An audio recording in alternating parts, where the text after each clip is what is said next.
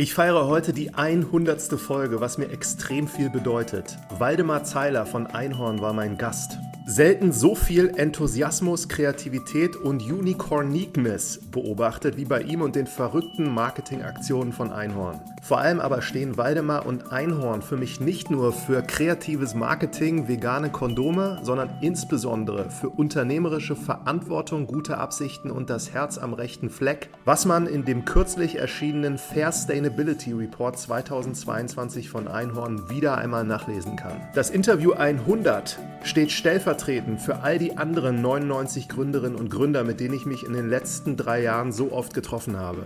Immer wieder aufs Neue bin ich in die einzelnen Ideen, Produkte und Geschäftsmodelle mit voller Freude reingezoomt. Es gab dabei unzählige Highlights und ich habe jede Minute gespannt zugehört. Wer mal einen Blick auf die vielen Startups und Gesichter dieses Podcasts werfen mag, der schaue auf marketing021.com slash podcast. Ich widme mich jetzt erstmal der Auswertung und mache eine längere Pause. Danach entscheide ich, wie es weitergeht. Allen Gründerinnen und Gründern wünsche ich an dieser Stelle zu den sicher aktuell nicht ganz einfachen Zeiten weiterhin viel Erfolg. Ich drücke euch die Daumen und sende ein großes Dankeschön an alle Freundinnen und Freunde des Marketing from Zero to One Podcasts und natürlich an euch, liebe Hörerinnen und Hörer und nochmal ganz persönlich an meine aktuellen und ehemaligen Studentinnen und Studenten, die aktiv, passiv oder sonst wie in den letzten drei Jahren bis heute mit dabei waren. Ich hoffe besonders, dass auch ihr viel gelernt und einiges an Inspiration aus den spannenden Geschichten mitgenommen habt. Wenn es euch gefallen hat, dann würde ich mich riesig über jede Bewertung mit oder ohne Kommentar bei Spotify, bei Apple Podcasts oder sonst wo im Internet freuen. Teilt die Info, dass es den Podcast gibt, immer gerne mit euren Freunden und Bekannten, damit hoffentlich viele weitere gründungsinteressierte Menschen auf ihn aufmerksam werden und von den Inhalten in welcher Form auch immer profitieren können. Also, genug der langen Rede. Happy Birthday hier zur 100. Folge und viel Spaß jetzt mit Waldi und der sensationellen Geschichte von Einhorn.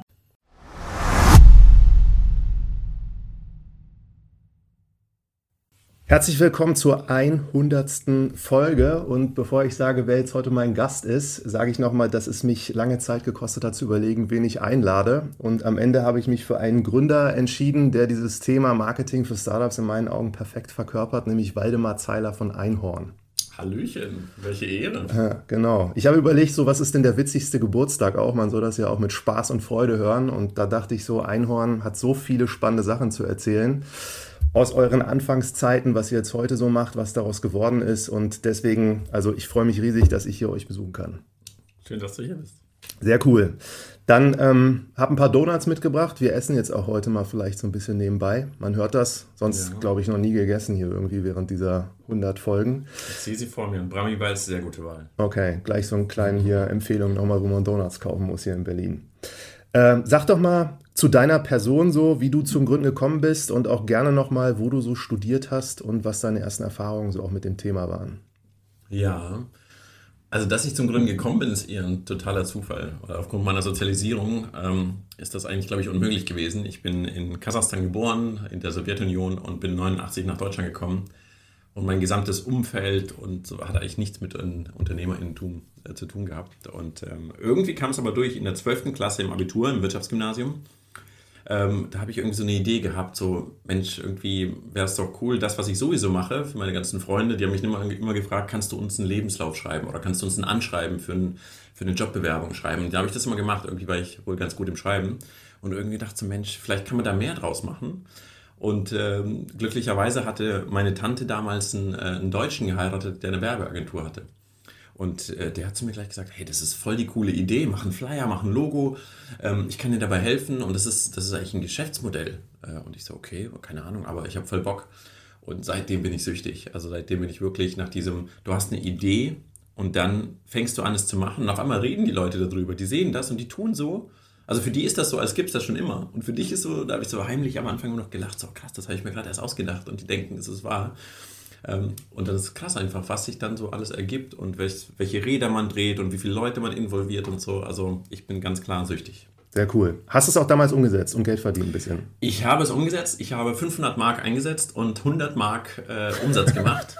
ähm, aber 100% Erfolgsquote, weil ich habe, äh, da war eine, ähm, eine Bekannte, die hat eine Bewerbung zur Hotelfachfrau gehabt und die habe ich begleitet und Dann habe ich tatsächlich 100 Mark Umsatz gemacht und habe es aber dann sein lassen, weil ich gemerkt habe, so, oh fuck, es gibt einen Unterschied zwischen ähm, Selbstständigkeit und Unternehmerinnentum und das war Selbstständigkeit, denn ich war die einzige Ressource. Ich musste nämlich alle selber schreiben und habe gesagt, so, nee, jetzt machst du erstmal dein Abitur, du hast jetzt irgendwie Blut geleckt, das ist super, aber das ist es gerade nicht. Okay, eine Kundin.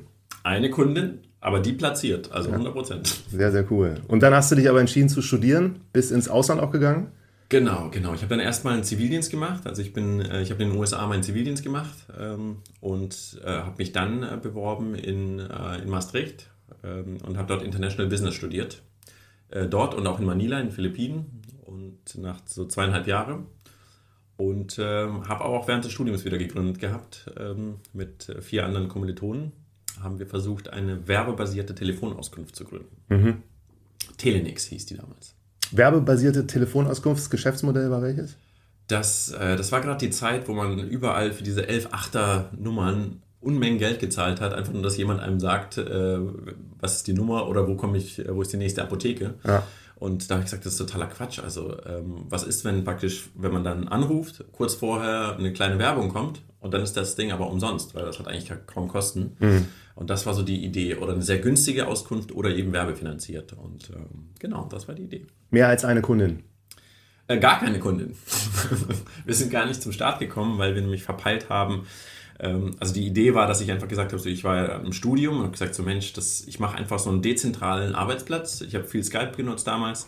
Und dann kann man einfach praktisch ganz viele Studenten, kann man ihnen Online-Slots geben, die können sich eintragen, wann sie arbeiten wollen von zu Hause und gehen einfach auf telefonbuch.de und holen die Informationen und per Skype äh, geben die die weiter. Und das klang alles super, aber du darfst natürlich telefonbuch.de Daten nicht für kommerzielle Zwecke nutzen, sondern musst da so eine richtig teure Lizenz, ich glaube damals waren es irgendwie 100.000 Euro oder noch mehr zahlen. Und das haben wir irgendwie bei unserem Research äh, verpeilt und ähm, dann haben wir doch entschlossen, ähm, jetzt das Studium fertig zu machen und nicht mit der Idee weiterzumachen. Okay, aber wieder was gelernt wieder viel gelernt. Also wir sind wirklich, wir sind relativ weit gekommen. Ähm, nur diese eine Kleinigkeit haben wir jetzt, äh, haben wir nicht beachtet. Ja, und dann nach dem Studium bist du erstmal in ein Startup gegangen und hast da gearbeitet. Nee, nach dem Studium bin ich erstmal, also ich war ein bisschen früher fertig, weil ich auch in Manila studiert habe und das war mit den Studienzeiten irgendwie äh, dort für mich günstig. Und dann bin ich erst in Unternehmensberatung gegangen und wollte eigentlich danach meinen Master machen. Also ich habe einen Bachelor gemacht und wollte danach einen Master machen. Es war wirklich nur ein bisschen Unternehmensberatung. Und habe dann aber gemerkt, mir macht das so Spaß. Ich habe gesagt, was will ich im Studium? Also Studium ist einfach nur, das ist überhaupt nicht Anwendung, das ist irgendwie, ich will wirklich, ich will in der Wirtschaft sein. Und dann habe ich nicht meinen ähm, äh, Master weitergemacht, sondern wurde übernommen von der Unternehmensberatung. Aber habe trotzdem nach äh, sieben Monaten gemerkt, so, das ist nichts für mich. Ich saß dann witzigerweise, äh, saß der Partner der Unternehmensberatung auf, nach einer Weihnachtsfeier mit mir im Taxi. Und da meinte er zu mir, Waldemar, das, was du willst, das ist mein Platz. Und das geht bei uns nicht so schnell. Also, was ich dir empfehle, ist, dich, dich selbstständig zu machen. Ähm, aber, aber war es damals so, dass du den Platz haben wolltest von ihm? Oder? Ich wollte einfach, also ich wollte einfach nicht diese blöde Karriereleiter hoch. Das ja. ist ja bei einer Unternehmensberatung so, sagen, ich wollte mitreden, ich wollte den Gesamtüberblick haben. Das war gar nicht irgendwie, dass ich auf seinen Platz scharf war, aber ich wollte alle Informationen, ich wollte Entscheidungen treffen und ich wollte das ganze Rad drehen. Also nur einen Bruchteil von Informationen zu bekommen und dort irgendwie zu arbeiten, das war irgendwie nicht mein Ding. Und ähm, dann äh, habe ich da gekündigt und hatte aber gerade keine krasse Geschäftsidee und bin dann äh, ins knallharte ähm, Sales gegangen und bin dann in der Bahnhofstraße in Zürich zu einem Headhunter gegangen, Michael Page, und habe dort gemeinsam mit jemand anders die Interims ähm, Finance äh, Abteilung aufgezogen und habe dann richtig von der Pike auf Hardcore Manipulations-Sales gelernt. Also du sitzt da, du rufst irgendwo an, neben dir eine Coachin und du versuchst wirklich vom Sekretariat bis zum Line-Management zu kommen, um denen eben deine Kandidaten oder deinen Service zu präsentieren. Und ähm, genau, das ging aber auch nur sieben Monate gut. Das ist für mich immer so maximal. Nach sieben Monaten werde ich gekündigt oder gehe. also zumindest im Angestellten-Dasein. Und ähm, dann äh, hat mich nämlich ein Freund angeschrieben aus dem Studio und der meinte so, ey, ich bin hier in so einem krassen Startup gerade. Du wirst nicht glauben, was die machen. Die machen virtuellen Goldhandel mit World of Warcraft hauptsächlich. Und wir suchen gerade einen Chief Operations Officer. Und du bist doch Headhunter. Wie mache ich das? Und dann habe ich das Ding angeschaut und dachte mir so, what the fuck? Das sind fünf Jungs, die gibt es erst ein halbes Jahr, die haben 100 Mitarbeitende, ähm, die haben drei Offices in Hongkong, ähm, in, äh, in Bukarest und in Köln. Und denen haben total krasse Investoren unglaublich viele Millionen gegeben, damit sie das machen können habe gesagt, hier ist mein Lebenslauf. und habe den rübergeschoben. Und die haben mich tatsächlich dann auch abgeworben und ich habe meine Sachen gepackt und bin nach Köln gezogen. Und das war so mein Einstieg ins Gründen, wusste ich sowieso, da bin ich süchtig.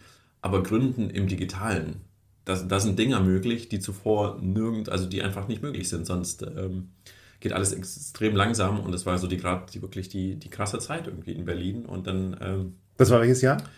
Das war, lass mal überlegen, das war 2007. Das war 2007. Und dann war ich dort und das waren, ich war genau sieben Wochen dort. Also nicht sieben Monate, sieben Wochen, aber es war nicht meine Schuld, sondern ich wurde gekündigt, ähm, weil äh, das Geschäftsmodell nicht aufgegangen ist, ähm, trotz der ganzen Millionen. Und es war für mich so ein krasses Learning, was alles geht, was ich da in sieben Wochen gelernt habe, von wirklich virtuellem äh, äh, Goldhandel. Wir hatten die Trader in Bukarest, die da saßen, die das Geld die praktisch von, aus China, von den ganzen Goldminern, das Gold abgeholt haben, das virtuelle. Das waren dann die Dealer und die haben es dann an Kunden in Europa oder in den USA gebracht.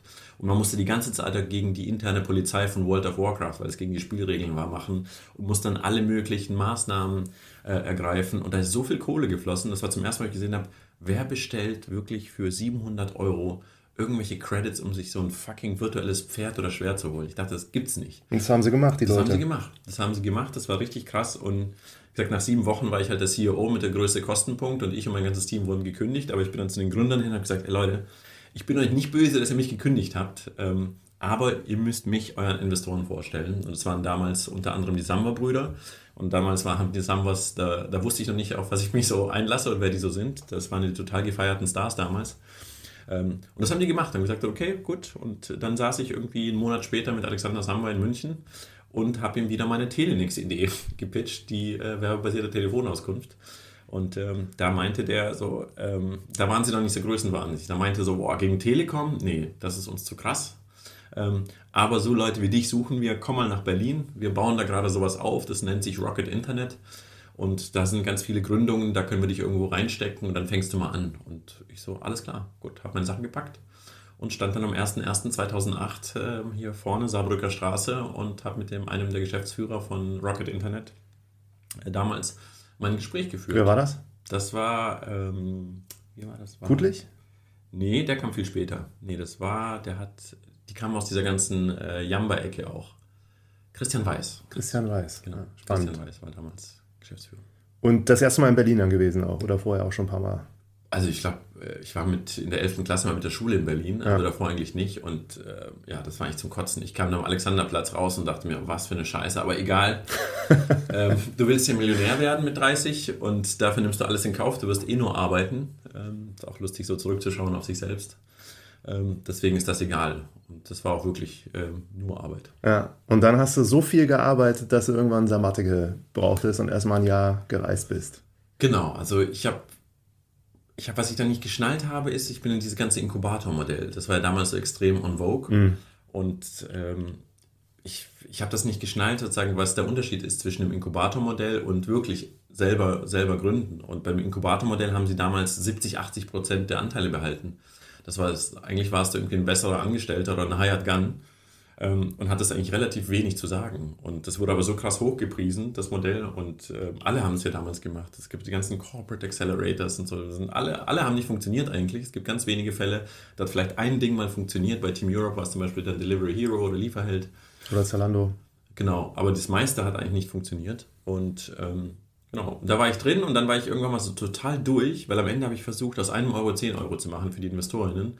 Ähm, hatte relativ wenig Mitbestimmung ähm, und diese anfängliche Leidenschaft, die ich im, Studium, äh, die ich im, im, Abitur zum ersten Mal hatte, dieses wirklich, wo es nicht um Kohle ging, wo es einfach nur darum ging, was Neues zu erschaffen, also viel mehr mit Kunst zu tun hatte als mit Kohle, ähm, das war überhaupt nicht mehr da. Und dann war ich wirklich, ich war glaube ich im Burnout und dann habe ich gesagt, so liebe Investorinnen, damals war es digitale Seiten mit Team Europe, gesagt, ich kann nicht mehr, ich bringe das jetzt noch zu Ende und dann gehe ich ein Jahr raus ähm, und muss erstmal gucken, wer bin ich eigentlich und was will ich, weil das will ich nicht mehr. Also das ist ganz komisch und ähm, das war auch ein totaler Tiefpunkt in meinem Leben, weil ich hatte bis dahin sieben Unternehmen gegen die Wand gefahren. Das muss man sich vorstellen. Also ich dachte so, vielleicht ist es nichts für dich. Ähm, und zum Glück, äh, Glück habe ich weitergemacht und die Auszeit war total wichtig, vor allem, weil ich dann mal auf andere Gedanken kommen konnte und dann ähm, eben Einhorn aufkam und bei den sieben ist da irgendwas erfolgreich so gelaufen, wo du sagst, da bin ich zumindest so halbwegs gut gefahren mit?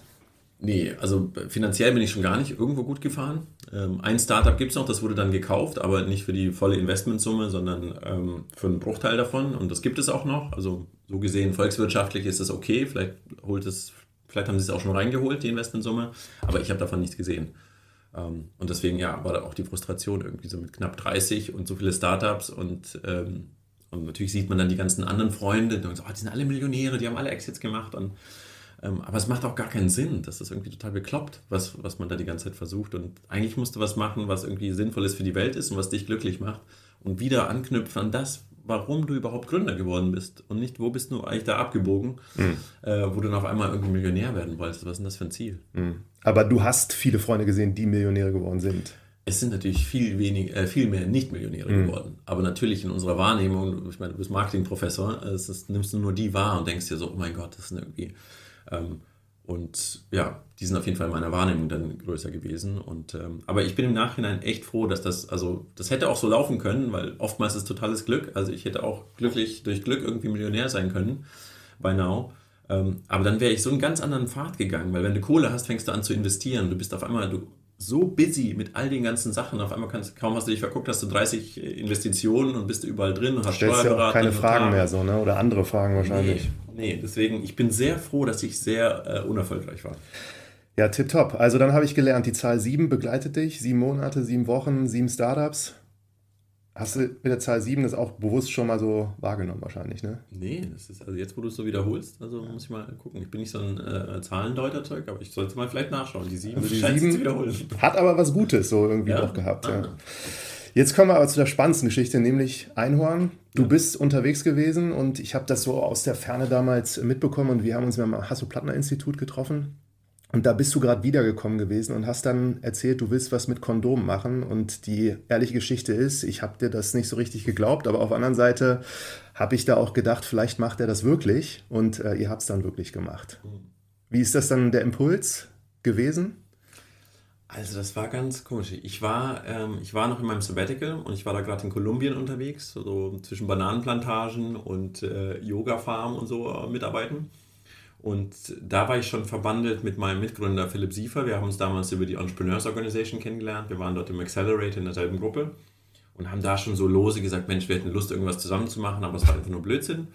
Und der hat immer wieder so Geschäftsideen so rübergeschickt und so, ähm, aber ich war da eigentlich kaum online und habe das eigentlich gar nicht beachtet. Und irgendwann hat er mir so ein Bild geschickt von einem Kondomregal, wo er mit seiner Verlobten davor stand und sagt so, hey, was ist eigentlich mit Kondomen? Die sehen echt kacke aus. Das ist eigentlich ein, es geht um Liebesspiel, um Sex, aber die werden vermarktet wie Medizinprodukte. Ähm, lass mal Kondome machen. Ich, hab, ich, erinnere mich, wie ich das so angeschaut habe und gesagt so, oh Mann, Philipp wieder, das Kondom. ähm, und habe das so weggepackt und als ich dann zurückkam, ich, war für mich klar, ich will gründen und habe dann angefangen, so ganz viele Gründungsideen zu verfolgen. Und äh, zwischenzeit, ganz am Anfang war ich total heiß auf ein Rating-System. Weil das war gerade die Zeit, wo sehr viele Rating-Agencies in den News waren und so weiter. Und ich gesagt, wenn, wie geil wäre es, ein Karma-Rating zu haben. Dass du nicht nur finanzielle Wirtschaftlichkeit, sondern auch, weil sagt, wie cool sind eigentlich Unternehmen. Dann habe ich ähm, ein, zwei Monate im Karma-Rating äh, gearbeitet, bis ich gemerkt habe, fuck, ich kriege da kein Geschäftsmodell hin. Und dann habe ich mich wieder ein bisschen geöffnet und Philipp hat immer noch genervt mit Kondomen, Kondomen, Kondomen. Und dann habe ich so eine Matrix gebaut, irgendwie so, was ist denn wichtig? Und hat dann Kondome mit reingenommen. Und interessanterweise stellten sich Kondome dann als total spannendes Produkt dar, um wirklich die Economy zu anfacken, also Wirtschaft anders zu denken.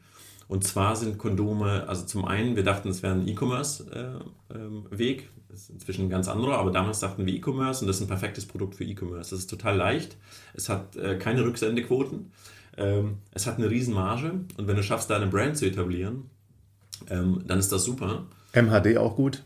Ja, MHD ist mega. Das ist äh, vier Jahre, äh, vier, fünf Jahre. Eigentlich dauern sie, halten sie noch länger, aber das werde ich jetzt nicht sagen. Vier, fünf Jahre, liebe Kundinnen.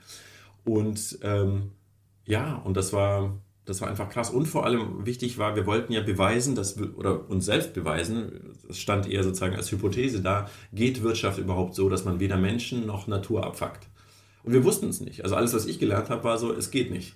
Ähm, und bei Kondomen ist es in dem Sinne einfach, weil sozusagen der Hauptbestandteil ist halt Naturkautschuk. Und da kannst du sozusagen relativ einfach sicherstellen, ähm, ob das fair und nachhaltig zum Beispiel gehandelt wird. Wenn es zum Beispiel ein Fairphone, ich bin auch großer Fan des Fairphones, da sind 400 Bestandteile, davon 40 Ärzte. Ähm, ich habe keine Ahnung, wie die das machen, das ist total schwer, aber bei Kondomen war es okay. das passt, E-Commerce-Strategie und auf der anderen Seite ähm, haben wir einen Rohstoff und der kommt aus Malaysia und wir können sozusagen die Produktionskette wahrscheinlich ganz gut überblicken und mhm. dann für sicherstellen, dass es okay ist. Und genau, und dann haben wir gesagt, okay, dann probieren wir das mal und ähm, der beste Versuch ist natürlich irgendwie gucken, ob die Kunden Geld dafür ausgeben würden. Und dann haben wir gesagt, okay, machen wir Crowdfunding, weil wir auch keine Investoren wollten. Also sagen meine, mein extremes Leid mit InvestorInnen zuvor ähm, hat mich dazu gebracht, irgendwie zu sagen, okay, wenn es irgendwie geht, lass es uns ohne versuchen.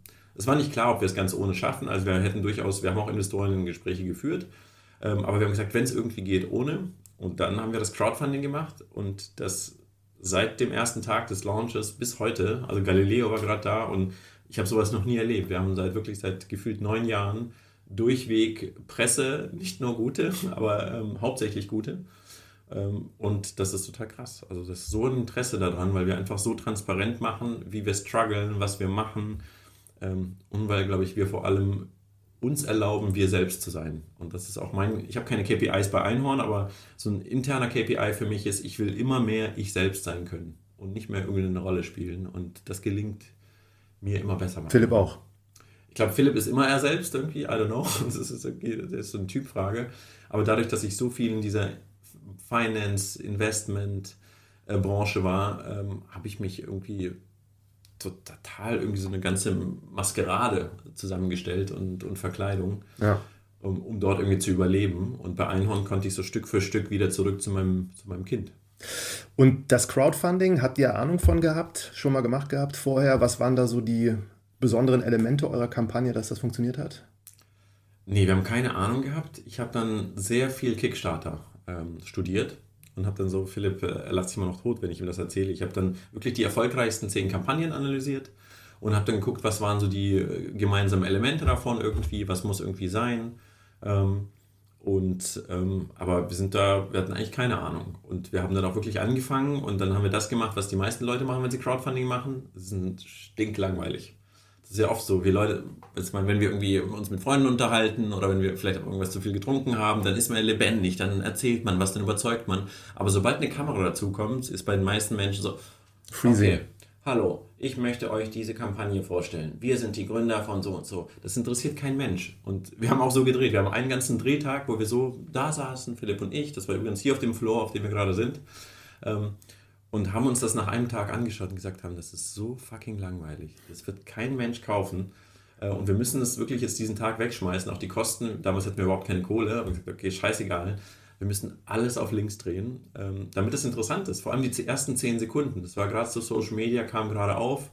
Und gesagt, so, wenn du in deinem Facebook-Feed, damals war Facebook voll on, on Vogue, wenn du das siehst, die ersten zehn Sekunden, wo bleibst du hängen? Und das müssen wir kreieren, in den ersten zehn Sekunden. Und dann war es halt so, okay, wir hatten Einhornkostüme an, ich hatte einen Hund bei mir drauf, Philipp hat irgendwie äh, Kondome aus dem Whiskyglas getrunken. Und das war halt so pff, in your face, ähm, damit du zumindest die Aufmerksamkeit hast. Und das war dann auch so. Wir waren am zweiten Tag, waren wir bei äh, RTL 2 News, was unglaublich viele Zuschauerinnen hatte. Die ganze Presse ist durchgedreht. Ähm, und ja, danach waren wir, haben wir irgendwie, wurden wir zu Shows eingeladen, Höhle der Löwen, CDF Kampf der Startups, äh, die Doku vom Spinner zum Gewinner auf Kabel 1 und und und. Das war später gewesen. Das ist später gekommen, aber schon auch im, das war im ähm, ausgelöst auch durch sozusagen durch den Hype im Crowdfunding. Also ja. da, sagen Frank Thelen hat tatsächlich bei Höhle der Löwen hat er gesagt, so, habt ihr das Internet gehackt? Ich sehe die ganze Zeit nur euch. Das haben sie dann rausgeschnitten bei Höhle der Löwen. Aber das hat er beim, äh, als wir dann eine Stunde vor ihm standen, genau das gesagt, weil er gesagt hat, alles ist voll. Also wir haben irgendwie damals wirklich geschafft, so eine Viralität herzustellen. Dieses Video wurde die ganze Zeit geteilt. Ich verlinke das mal, dass ja, sich das jeder angucken kann. Aber ich kann mich auch erinnern, mit dem Hund oder so, den ihr da hattet. Und äh, also ist euch aber danach, als ihr es gedreht habt, bewusst gewesen, dass das von der Wahrscheinlichkeit so funktionieren wird? Oder war das einfach so, wir haben keine Ahnung, ob das jetzt abgeht oder nicht? Keine Ahnung. Also es war wirklich absolut total, gepaart wirklich totaler Quatsch mit aber einer total ernsten Botschaft. Weil wir sind ja auch nach Malaysia geflogen und wir haben dort Klaus besucht und wir haben die Plantagen besucht. Ähm, und das war ganz klar, wir wollen wirklich ein sehr, sehr nachhaltiges Kondom machen. Und wir wollen wissen, vor allem, wo der Latex herkommt, der in die Kondome fließt. Das war bis dahin unmöglich in dieser Branche. Also wirklich, und in, inzwischen sind wir wirklich ein Anbieter von Single Origin Latex. Das kennt man von, von Kaffeebereich, aber nicht von, von Latex. Und das war, ähm, das war schon krass. Ich glaube, dieser Mix aus wirklich Social Entrepreneurship, Nachhaltigkeit, ähm, aber auch Spaß. Weil viele, viele nachhaltige Konzepte sind einfach total langweilig. Und ich glaube, da, da entgeht einfach sehr viel Potenzial, wenn man das nicht, nicht funny macht. Also, mhm. Ja. Nochmal ganz kurz zur Kampagne. Also es ging live und habt ihr dann nochmal irgendwas gemacht, bis ihr das Funding-Ziel erreicht habt? Also da hat noch keiner dann wie RTL 2 euch kontaktiert? Doch, oder? doch. Das war während Tag. der... Ja, okay. ja, ja. Das war, und das ist auch wichtig. Im Crowdfunding ist in den ersten zwei, drei Tagen, wenn du da nicht mindestens 50 Prozent deiner, deines Ziels schon hast, ähm, kannst du Presse vergessen. Und das Ziel muss auch hoch genug sein. Und damals war 100.000 ziemlich viel. Inzwischen ist es ja höher gekommen. Ähm, und wir hatten nach zwei Tagen 50.000 Euro. Und, ähm, und dann war wirklich zweiter Tag RTL 2 News, Tagesspiegel. Wir hatten wirklich diese 30 Tage, in der wir Kampagne hatten, hatten wir eigentlich nur Presse. Und das war wirklich jeden Tag einfach nur Presse beantworten, beantworten, auf alles antworten. Also es war, bis heute ist das Credo bei Anhorn. Ähm, wir können ohne Marketinggelder ähm, operieren, weil wir einfach alles beantworten und da sofort hinterher sind und gutes Material haben, gute Bilder bereithalten und dass wir auch immer ansprechbar sind. Am Anfang waren es Philipp und ich, aber inzwischen haben wir ganz viele Einhörner, wie zum Beispiel heute Galileo. Mhm. Da war ich einer von, von sechs, die, mit denen gesprochen wurde und ähm, und das ist, das ist voll in unserer DNA. Du musst ansprechbar sein und äh, das lohnt sich, weil andersrum, wenn du das nicht machen würdest, müsstest du sehr viel Geld nehmen von Investoren, die du nicht haben willst. Mhm. Und äh, Meta und äh, Facebook und Co. Ähm, also Presse auf jeden Fall, wenn sie Interesse gezeigt hat, habt ihr abgeholt. Ja. Und euch trotzdem immer irgendwelche kreativen Sachen einfallen lassen, egal was ihr da so ja. auch gemacht habt. Also wir haben so drei Grundwerte und die haben uns sehr lange überlegt mit Philipp, bevor wir gegründet haben und gesagt, okay, wie soll das sein, was wir da aufbauen? Wir müssen uns erstmal einig werden. Das war fair sustainable, also alles, was wir machen, soll fair und nachhaltig sein, fair sustainable. Zweitens äh, unicornique, alles muss einhornzigartig sein. Das heißt, im Grunde so ein 0815 Veto. Wenn irgendjemand kommt und sagt, ja, so haben wir das immer gemacht oder so macht das der Wettbewerb, sagen, okay, Veto, ähm, wir machen es ganz anders. Auch wenn wir die meiste Zeit damit scheitern, aber wir machen es anders. Und das letzte war halt Fight and Hack, fuck. Ähm, Fight and Hack. weil Philipp und ich sind so unterschiedlich und wir haben so viel gezankt und haben gesagt, okay, äh, wir müssen es irgendwie, das ist voll gut, unterschiedlich der Meinung zu sein, aber wenn man das nicht managt, äh, wenn man sich nicht umarmt, bevor man ins Bett geht am Abend, dann äh, werden wir es nicht lange aushalten. Und deswegen, es war der Wert Fight and Hack. Inzwischen ist das, hat sich natürlich viel weiterentwickelt und wir machen viel mehr Inner Work und so. Ähm, aber am Anfang war das wirklich, und diese drei Grundwerte sind bis heute, haben die Bestand.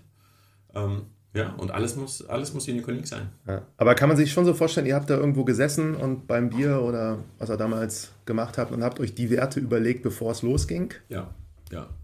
Viel, ja, viel gesessen. Auch hier unten ist unser Späti, die Semra. Ähm, das war unser, unser Meetingraum. Ja. Als wir hier noch keine Räume hatten, dann saßen wir da und haben ganz viel diskutiert und wir haben wirklich ähm, geguckt, auf welche Werte können wir uns äh, zu zweit erstmal einigen und wie wollen wir sie leben. Ja. Richtig cool. Und nochmal ganz kurz zu dieser Impulsgebung. Philipp ist dann voll durch die Gegend gelaufen, hat Ideen gesucht, dass er dir so ein Bild geschickt hat, oder? Nee, der war eigentlich, der, also der hat Stickvogel gemacht damals. Das war sozusagen, der war in einem Startup. Stickerei, ne? Genau. Ja. Und ähm, aber auch digitalisiert, also praktisch so äh, digital, ähm, also Dateien hat er gemacht, damit eben dann andere Stickereien das auch nutzen konnten.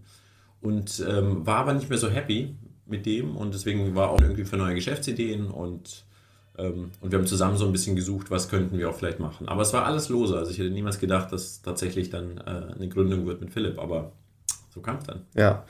Und das Produkt so Kondome, also ihr habt das dann produzieren lassen. Das heißt, ja. da hat euch jemand schon mal auf jeden Fall von der Expertise so was abgenommen. Ja. Was muss man da noch zu wissen so? Wie schwer ist es, ein Kondom eigentlich besser zu machen, anders zu machen? Also ich glaube, für uns war der Fokus wichtig, dass wir gesagt haben, wir wollen nicht das Kondom neu entwickeln, weil es gibt einfach ganz tolle mittelständische Unternehmen, die sich ja seit Jahrzehnten, wie zum Beispiel in unserem Fall Klaus Richter, sein Großvater hat die Kondomtauchanlagen nach, äh, nach Deutschland gebracht. Also da ist eine unglaubliche Expertise da. Ähm, und für uns war wichtig sozusagen, der USP ist eher das Latex und die Wertschöpfung und auch die Enttabuisierung von Sex. Ähm, und äh, da hat mich auch total Günter Faltin inspiriert dabei. Gründen mit Komponenten, habe ich da auch gelesen. Ich meine, das macht total Sinn. Ähm, aber es war gar nicht so einfach, erstmal jemanden zu bekommen. Also einen Kondomhersteller, der mit uns zusammenarbeitet, weil die waren überhaupt noch nicht auf dem Nachhaltigkeitstrichter. Und ähm, ich habe da einige angerufen, alle haben gemeint, so, was wollt ihr, Werbekondom? Ja, ja, natürlich können wir euer Logo da drauf machen. Wir sagen, nee, nee, nee, wir wollen auch das Latex bestimmen und wir wollen die Verpackung anders machen. Und sowieso, und dann alle abgewunken. Und irgendwann nach langer Recherche habe ich dann rausgefunden, der Einzige, der so verrückte Ideen im Kondombereich mitmacht, ist der Klaus. Aber der sitzt in Malaysia. Der ist aus Deutschland ausgewandert, hat dort eine Kondomproduktion aufgebaut. Und du kanntest ihn aber nicht? Nee, kannte ihn nicht. Und dann habe ich mit Skype irgendwie in Malaysia angerufen, dann vom Internet geschaut und dann habe ich eine Rezeption angerufen und dann habe ich gesagt, hallo, hier ist Mr. Zeiler, I want to speak to Klaus Richter. Ähm, und das Lustige war, ähm, dass die ähm, an der Rezeption hat verstanden, ich bin Herr Weiler und ich hatte einen deutschen Akzent und Herr Weiler war der deutsche Konsul damals in Malaysia. Und ich wurde sofort durchgestellt zu Klaus. Und, und er so, hallo Herr Konsul. Ich so, äh, nee, das nicht, aber. Ähm, Was schön. für ein glücklicher Zufall. Ja, ich glaube nicht mehr an Zufälle. und genau, dann kamen wir so ins Gespräch und er meinte so, voll geil, findet er voll cool mit der Nachhaltigkeit. Er ist jetzt irgendwie, in einem Monat ist er in Hannover, das ist irgendwie sein Zweitsitz. Komm mal vorbei. Und da war ich einen Monat später, äh, bin ich zu dem hingefahren. In Hannover geklingelt in seiner Tür. Ich dachte, das wäre so ein fettes, äh, das wäre eine Firma auch in Hannover, aber da stand er halt in seinen Pantoffeln ähm, zu Hause bei sich und sagt, ja komm rein, hat mir einen Tee gemacht. Und äh, dann habe ich ihm das gepitcht und er meinte so, ihr seid verrückt, aber ähm, lasst es mal probieren. Ja. Und da hat sich dann die Michael Page-Zeit zumindest bei den Anrufen bezahlt gemacht. Ja, also bestimmt, jetzt wo du es sagst, also ich habe nicht nachgedacht, aber das war eh so. Also immer wenn ich eine Gründungsidee hatte, es ist unaufhaltsam. Das ist, ich bin so, ich, ich verbeiß mich da so in die Recherche. Ich mache dann irgendwelche Zusammenstellungen. Ich rufe Leute an irgendwie. Also dann, ich bin eigentlich total schüchtern.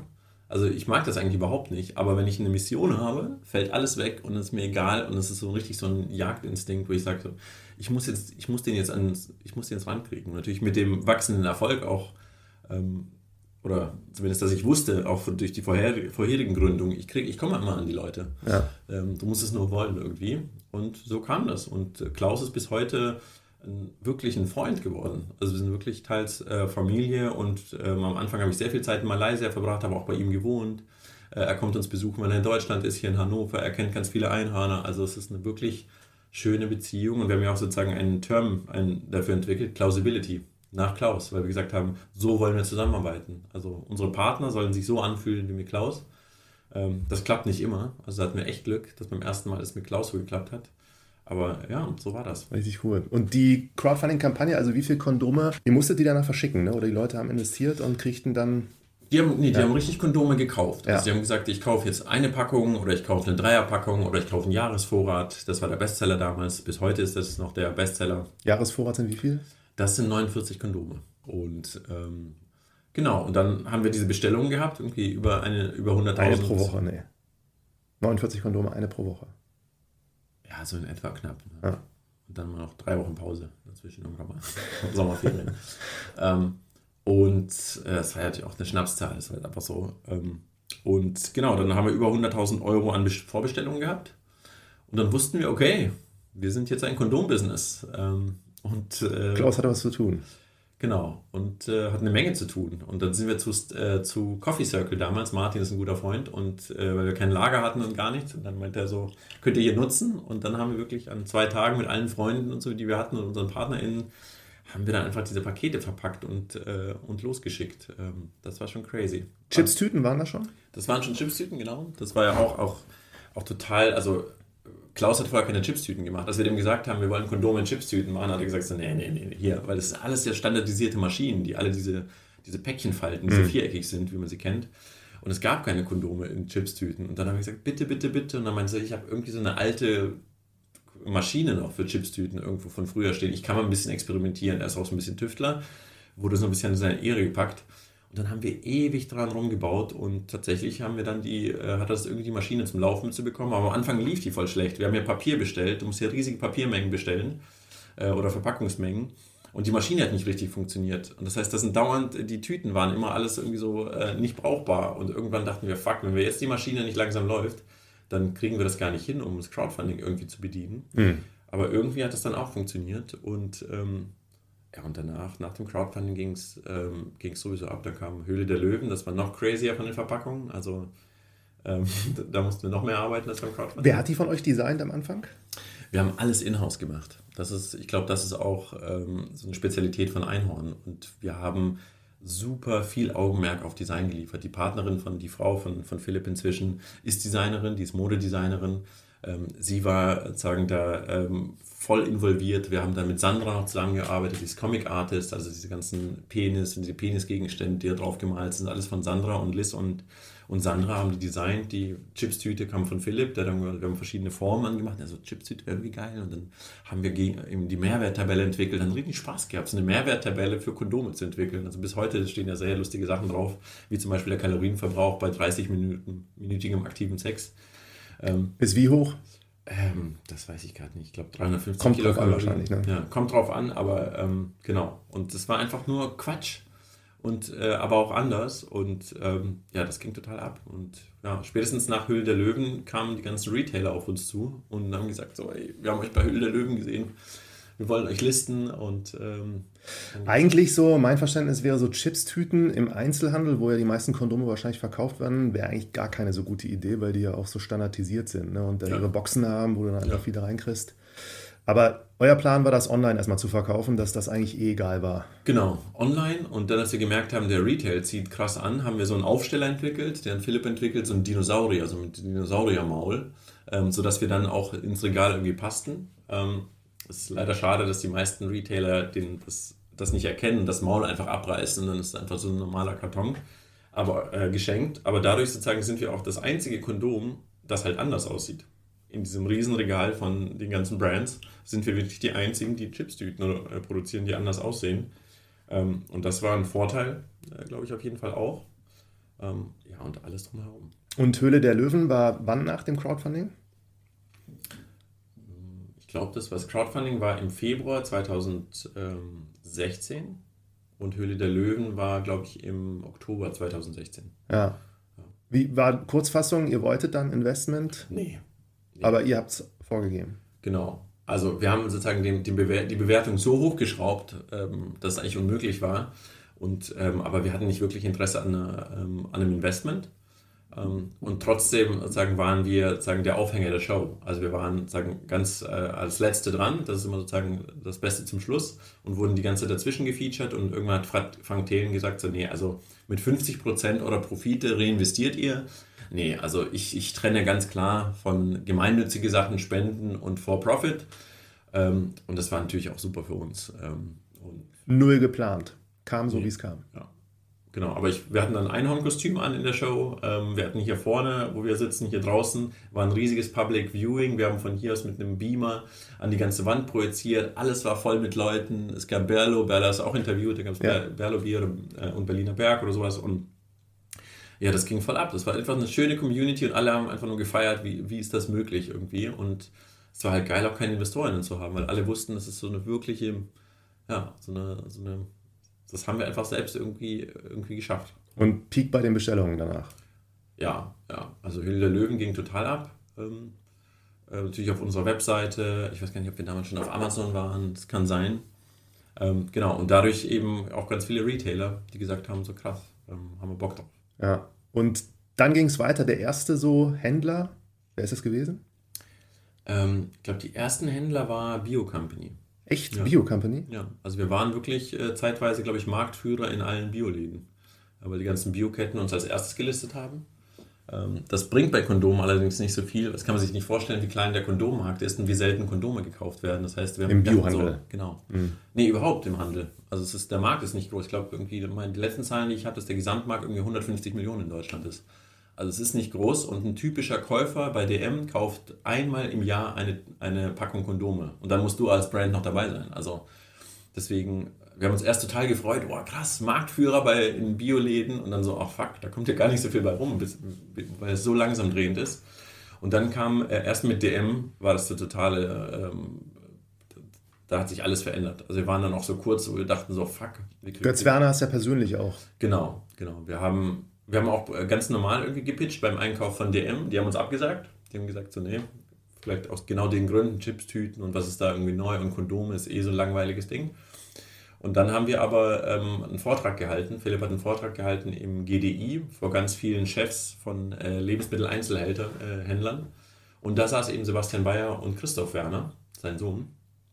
Und die haben halt diese Show gesehen, die äh, Philipp da abgezogen hat und meinten so, oh, krass, warum seid ihr nicht bei uns? Und wir so, ja, ihr wollt uns ja nicht. Und ähm, ja, und kurze Zeit später kam dann ähm, die Bestellung. Und 2000 Filialen ist natürlich für so ein Startup. Kannst du eine Größenordnung sagen, wie hoch das so am Anfang ist dann? Also kannst ja, kannst ja berechnen, irgendwie 2000 Filialen und... Ähm, Mal so 20, 30. Ja, genau. Ausstattung, Erstausstattung pro Filiale ist so zwei Dinos. Ein Dinos hat zehn Packungen. Und vor allem, das dreht sich ja auch da, weil die meisten Leute kaufen ihre Kondome in der Drogerie, also Rossmann oder DM.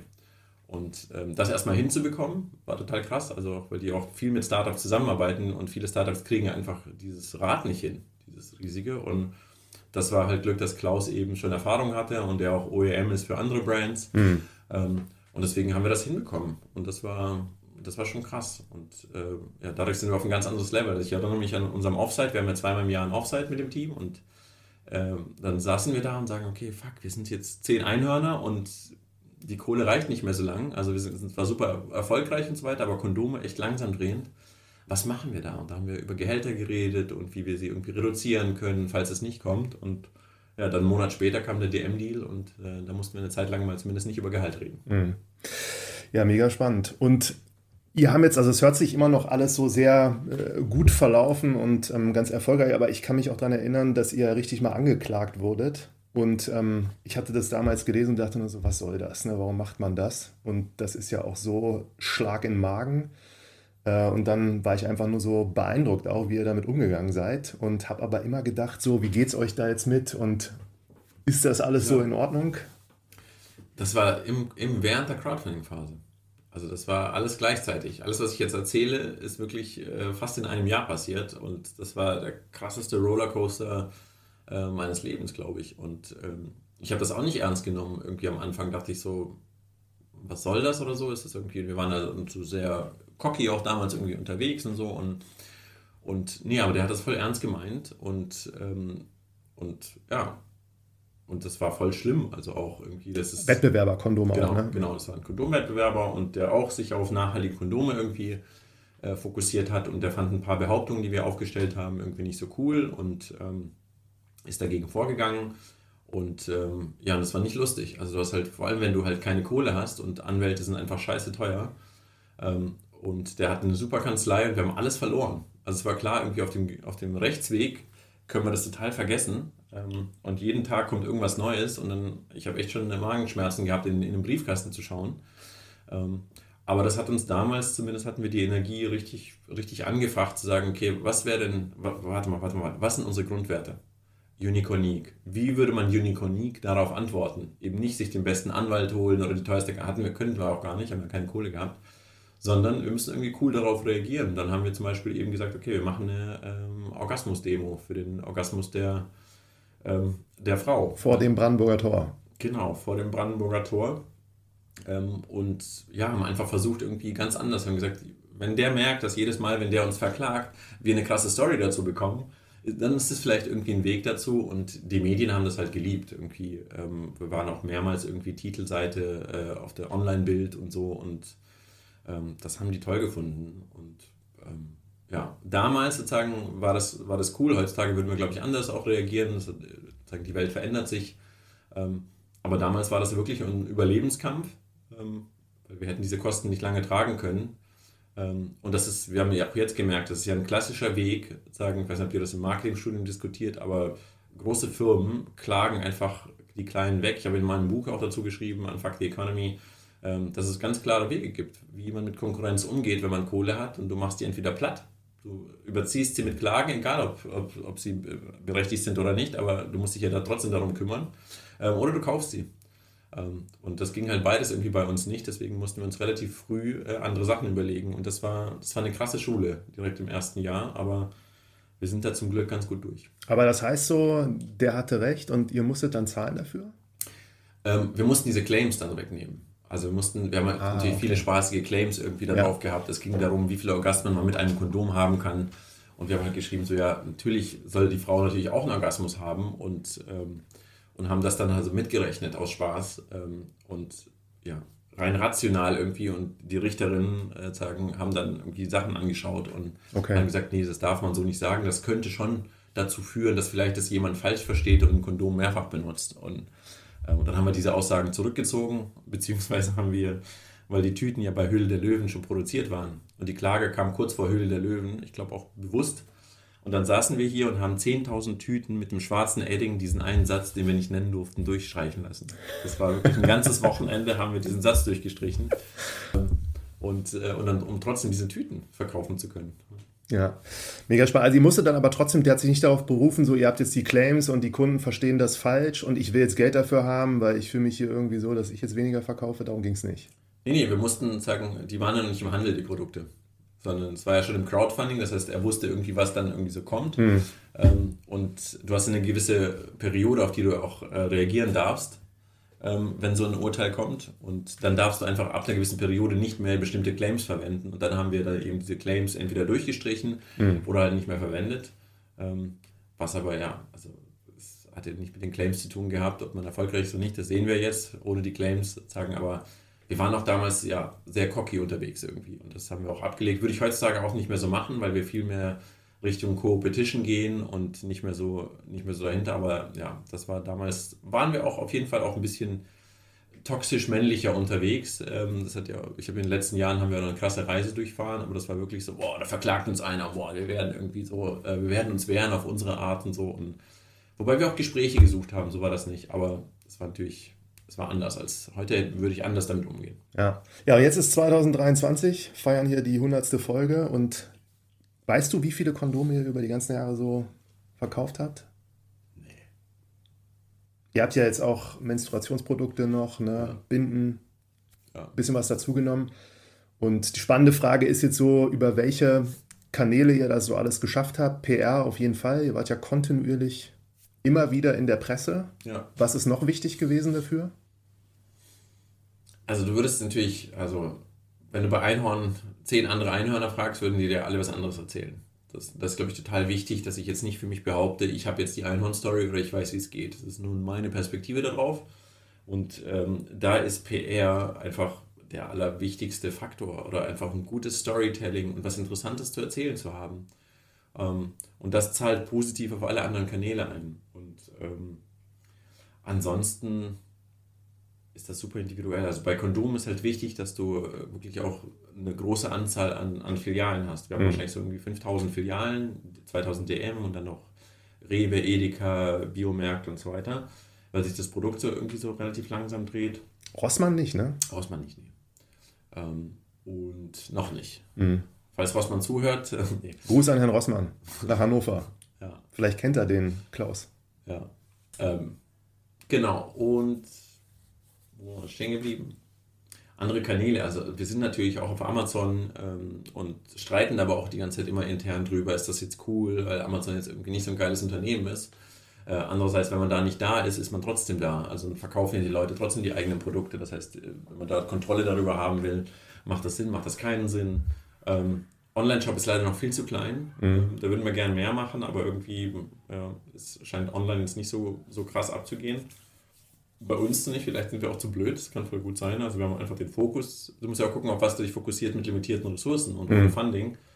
Und der ist bei uns auf jeden Fall viel mehr irgendwie auf Storytelling und gute Stories und, ähm, und bis heute auch immer zu sagen, wenn wir uns einem Thema widmen, dann machen wir uns transparent. Also mhm. zum Beispiel irgendwann, wir haben relativ früh New Work für uns entdeckt. Wir haben irgendwann keine Lisa auch im ersten Jahr bei diesem Offsite mit Reinventing Organizations von Lalu mhm. und gesagt, guck mal, daran können wir uns was abschauen und so beginn die, begann die Reise. Und so haben wir das eigentlich immer gemacht. Und das fanden die Leute spannend, weil sagen, die meisten Unternehmen sagen, prosaune irgendeine Story in der Werbung oder in irgendwelchen PR-Interviews, die vorher von der PR-Abteilung äh, besprochen wurde, das ist total langweilig. Und es werden keine Geheimnisse verraten, das ist nichts irgendwie. Und wir haben gesagt, so, nee, wir haben nichts zu verbergen. Mhm. Und wir erzählen darüber, sei es Verantwortungseigentum, sei es jetzt irgendwie Single Origin Latex, sei es jetzt irgendwie unsere Inner Work Prozesse oder zum Beispiel jetzt aktuell beschäftige ich mich total ähm, Männlichkeit. Wie ist sagen, was, was bin ich irgendwie als Mann, was ist meine Rolle, was, wie können wir das Patriarchat abbauen? Ähm, und darüber sprechen wir dann relativ offen und das finden die Leute, das finden die Leute ganz cool. Ja. Aber dieses Kreative und die Geschichten, ist das, würdest du sagen, also ihr beide, das ist eine Stärke von euch, persönlich auch, sich da hinzusetzen und wirklich coole Sachen zu überlegen. Ja, also auf jeden Fall. Ähm, zumindest am Anfang haben wir das krass reingetragen und das mhm. auch so geformt. Ähm, und inzwischen gibt es sozusagen ähm, ganz viele Einhörner, die das auch irgendwie, die das auch können, die das machen, die Vorträge halten, die jetzt auch ganz selbstverständlich, wenn, wenn Presse kommt, irgendwie auch sich dorthin stellen. Und inzwischen ist das viel mehr im Team verteilt, aber natürlich haben Philipp und ich, weil wir das so gerne mögen, weil wir auch so viel Übung schon hatten in den letzten Jahren, ähm, können wir das immer noch gut und es macht uns total Spaß. Aber mhm. es war eben uns immer sehr wichtig zu sagen, es kann nicht sein, dass nur wir die Einzigen sind, die das können, sondern das muss ins Team übergehen. Es muss einfach klar sein, das ist für uns wichtig. Mhm.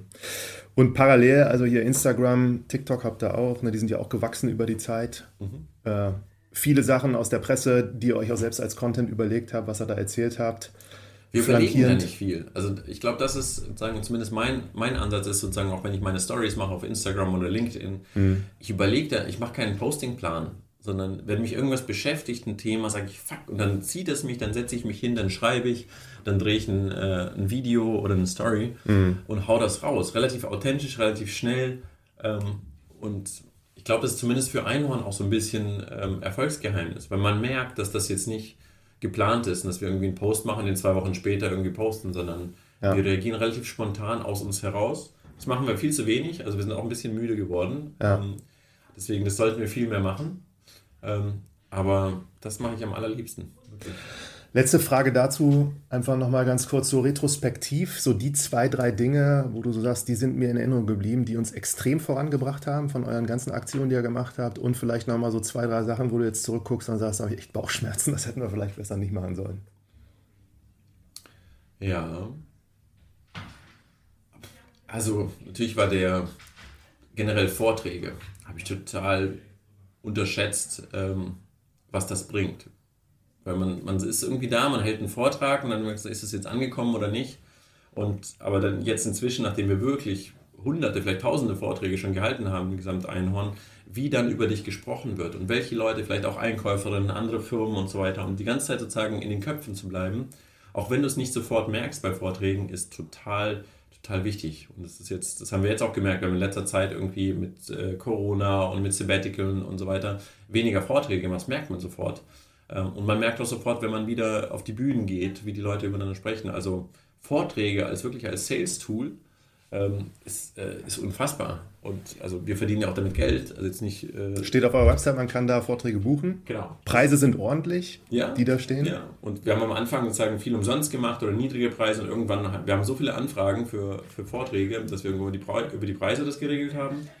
Ähm, aber ja, das ist irgendwie, das Vorträge funktionieren gigantisch und ähm, Fernsehen ist schon krass.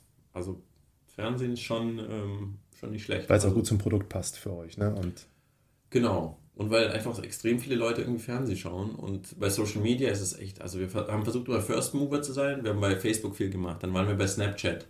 Äh, dann sind wir das zu Insta, äh, jetzt zu TikTok, aber inzwischen rennen wir auch hinterher. Also es ist irgendwie, du baust irgendeine Community auf, schon ist es irgendwie das nächste.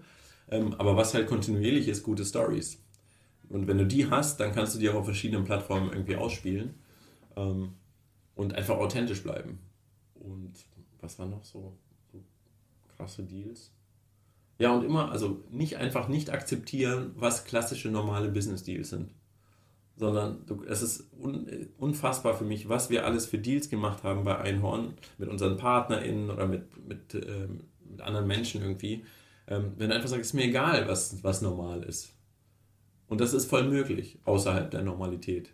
Das ist irgendwie wirklich, das, ist, das hätte ich vorher nie gedacht. Also das Selbstbewusstsein kam natürlich mit jedem verrückten Ding, das wir irgendwie gemacht haben. Ähm, und das ist, glaube ich, das Selbstverständnis bis heute, zu sagen so, nee, das ist, wenn du dir auch krasse Brands anschaust, irgendwie, die haben immer Sachen gemacht, die nicht normal waren.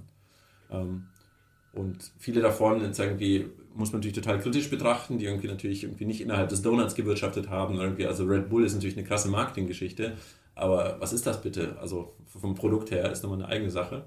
Ähm, und jetzt eben zu gucken, wie können wir das übertragen. Und das, das, liegt mir natürlich am Herzen, dass man natürlich bei nachhaltigen Unternehmen guckt und so, bitte nicht so boring. Mhm. Ähm, und wie schafft man es eben, dass eben Unternehmen, die im Donut wirtschaften, die nachhaltig sind, dass die äh, eben auch so einen ähnlichen Erfolg haben können wie zum Beispiel Einhorn. Mhm. Glaubst du, du kannst das auf andere Produktkategorien eigentlich quasi überall übertragen, so euren Ansatz? Ich glaube, was du übertragen kannst, ist die Authentizität. Ja. Und wenn GründerInnen sich wirklich trauen, sich mit ihrer vollen Person darzustellen, weil Menschen sind so wundervoll, Menschen sind so einzigartig und das ist ja der USB. Jede Gründerin ist total einzigartig. Und wenn sie es schafft, sozusagen sie selbst sein zu können, ähm, dann ist das, dann geht das voll über. Dann kannst du Herzen öffnen, dann kannst du Leute begeistern. Und das ist aber der, das ist eben der schwierige Weg, weil wir immer glauben, Business muss dann immer so irgendwie so konservativ sein oder professionell oder das ist unprofessionell. Ähm, und ich rate eigentlich allen, ich äh, spreche viel mit Gründerinnen, sagt einfach, einfach ihr selbst sein, so verrückt wie möglich sein oder so wie ihr. Und wenn ihr halt total, total sturzlangweilig seid und total trocken seid, dann kehrt das nach vorne, dann ist das lustig. Wie viele Comedians gibt es, die über ihre Trockenheit irgendwie punkten? Ähm, also, das ist es, glaube ich. Und deswegen ist es übertragbar. Und zwar die versuchen authentisch zu sein, das ist übertragbar. Und alles andere muss man natürlich irgendwie angleichen. Und wir hatten auch viel Glück bei Einhorn. Also ich könnte das wahrscheinlich nicht ein zweites Mal wiederholen. Das war einfach eine bestimmte Zeit und ich hatte eine bestimmte Lebenssituation und wir hatten Glück. Ähm, aber das, was ich gelernt habe, ist schon, was mich auch persönlich anzieht. Immer wenn ich irgendwas Authentisches sehe, wo jemand wirklich dafür brennt, irgendwie, es gibt, auf Messen habe ich mal, auf so Handwerksmessen, weil ich früher mal viel unterwegs, da lief so ein Typ da, der so Schrauben gemacht und hat immer so einen Schraubenhut angehabt. Und du wusstest einfach, das sieht, das sieht so bekloppt aus, aber du nimmst ihm einfach alles ab. Das ist einfach der Schraubenulli oder wie auch immer der hieß. Der lebt das, der lebt Schrauben. Der trägt sie auf dem Kopf, der ist sich nicht zu schade. Und wir waren halt in Einhornkostüm und keine Ahnung, und im Vulva-Kostüm. Und ich glaube, wenn du das merkst, dann haben Leute Bock, das zu unterstützen, weil in allen von uns sitzt hier so ein kleiner Rebell, so eine Rebellin, man sagt, ach, ich würde mich das auch gerne trauen, aber ich kann nicht, aber zumindest unterstütze ich jemanden, der sich traut und dann noch gepaart mit Purpose. Bam. Ja, cool.